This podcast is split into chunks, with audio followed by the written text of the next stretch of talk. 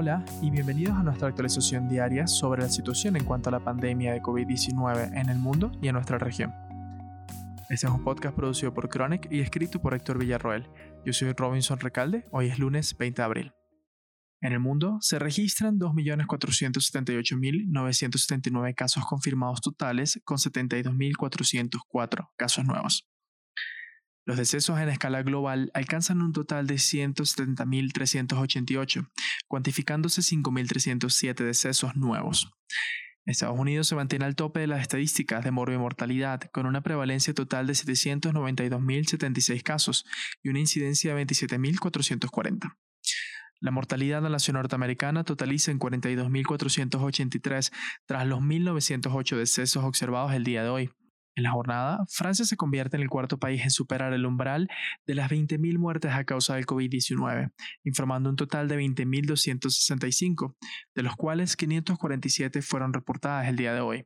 Para Latinoamérica, la prevalencia total de la enfermedad asciende a 106.576, con lo que se supera el umbral de los 100.000 casos en la región. Un lamentable hito que fue alcanzado en las últimas horas de la jornada de ayer, las fatalidades ascienden a 5.326 con 279 fallecimientos reportados esta jornada. La República Federativa de Brasil se mantiene al tope de las estadísticas, reportando un total de 40.743 casos confirmados, con lo que superan el umbral de los 40.000 casos dentro de sus fronteras, tras los 2.089 casos nuevos reportados hoy. En cuanto a mortalidad, ya son 2.587 los fallecimientos totalizados en la región, habiéndose observado 125 en la jornada. El territorio francés de Guyana Francesa ha reportado su primera muerte, reflejada en el boletín informativo número 38 emitido por la prefectura del territorio. Sin embargo, no se precisaron detalles del paciente.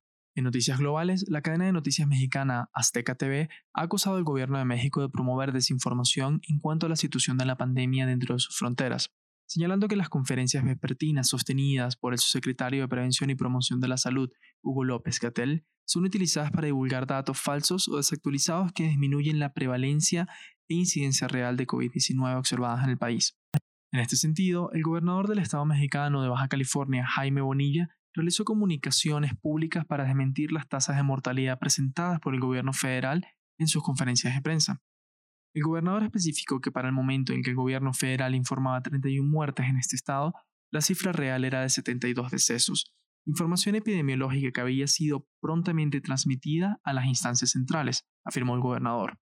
En respuesta a esto, el secretario de Salud baja californiano, Alonso Pérez, declaró que la Subsecretaría de Prevención y Promoción de la Salud maneja cifras desactualizadas por más de una semana y que esto se refleja en sus tabulaciones estadísticas, las cuales ya no reflejan la realidad de la entidad federal.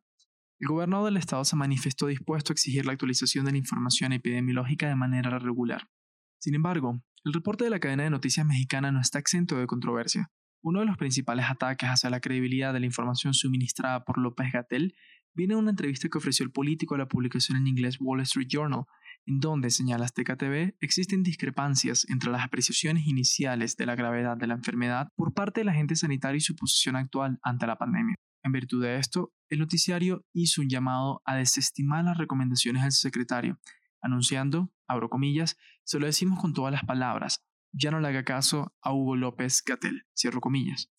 Estas declaraciones fueron recibidas con rechazo por parte de las autoridades mexicanas y las manifestaciones en redes sociales de algunos trabajadores sanitarios del país.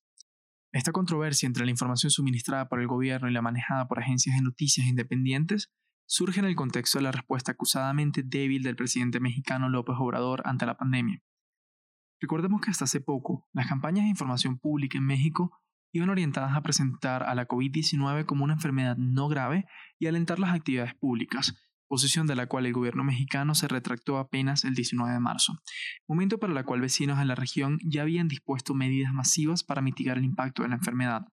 En este contexto, es precisamente que resulta vital que, como individuos, ejerzamos nuestro derecho a acceder a información veraz y oportuna, lo cual va a impactar directamente en nuestra seguridad individual y comunitaria.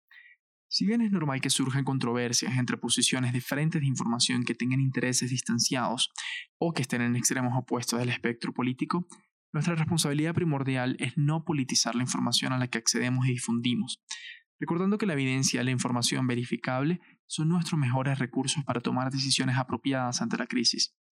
Con esto, llegamos al final de nuestra actualización diaria. Recuerden acompañarnos el domingo para nuestro especial de fin de semana, en donde discutiremos en detalle otro de los aspectos de la pandemia de COVID-19. Recuerden protegerse ustedes y sus familias. Les habló Robinson Recalde. Hasta mañana.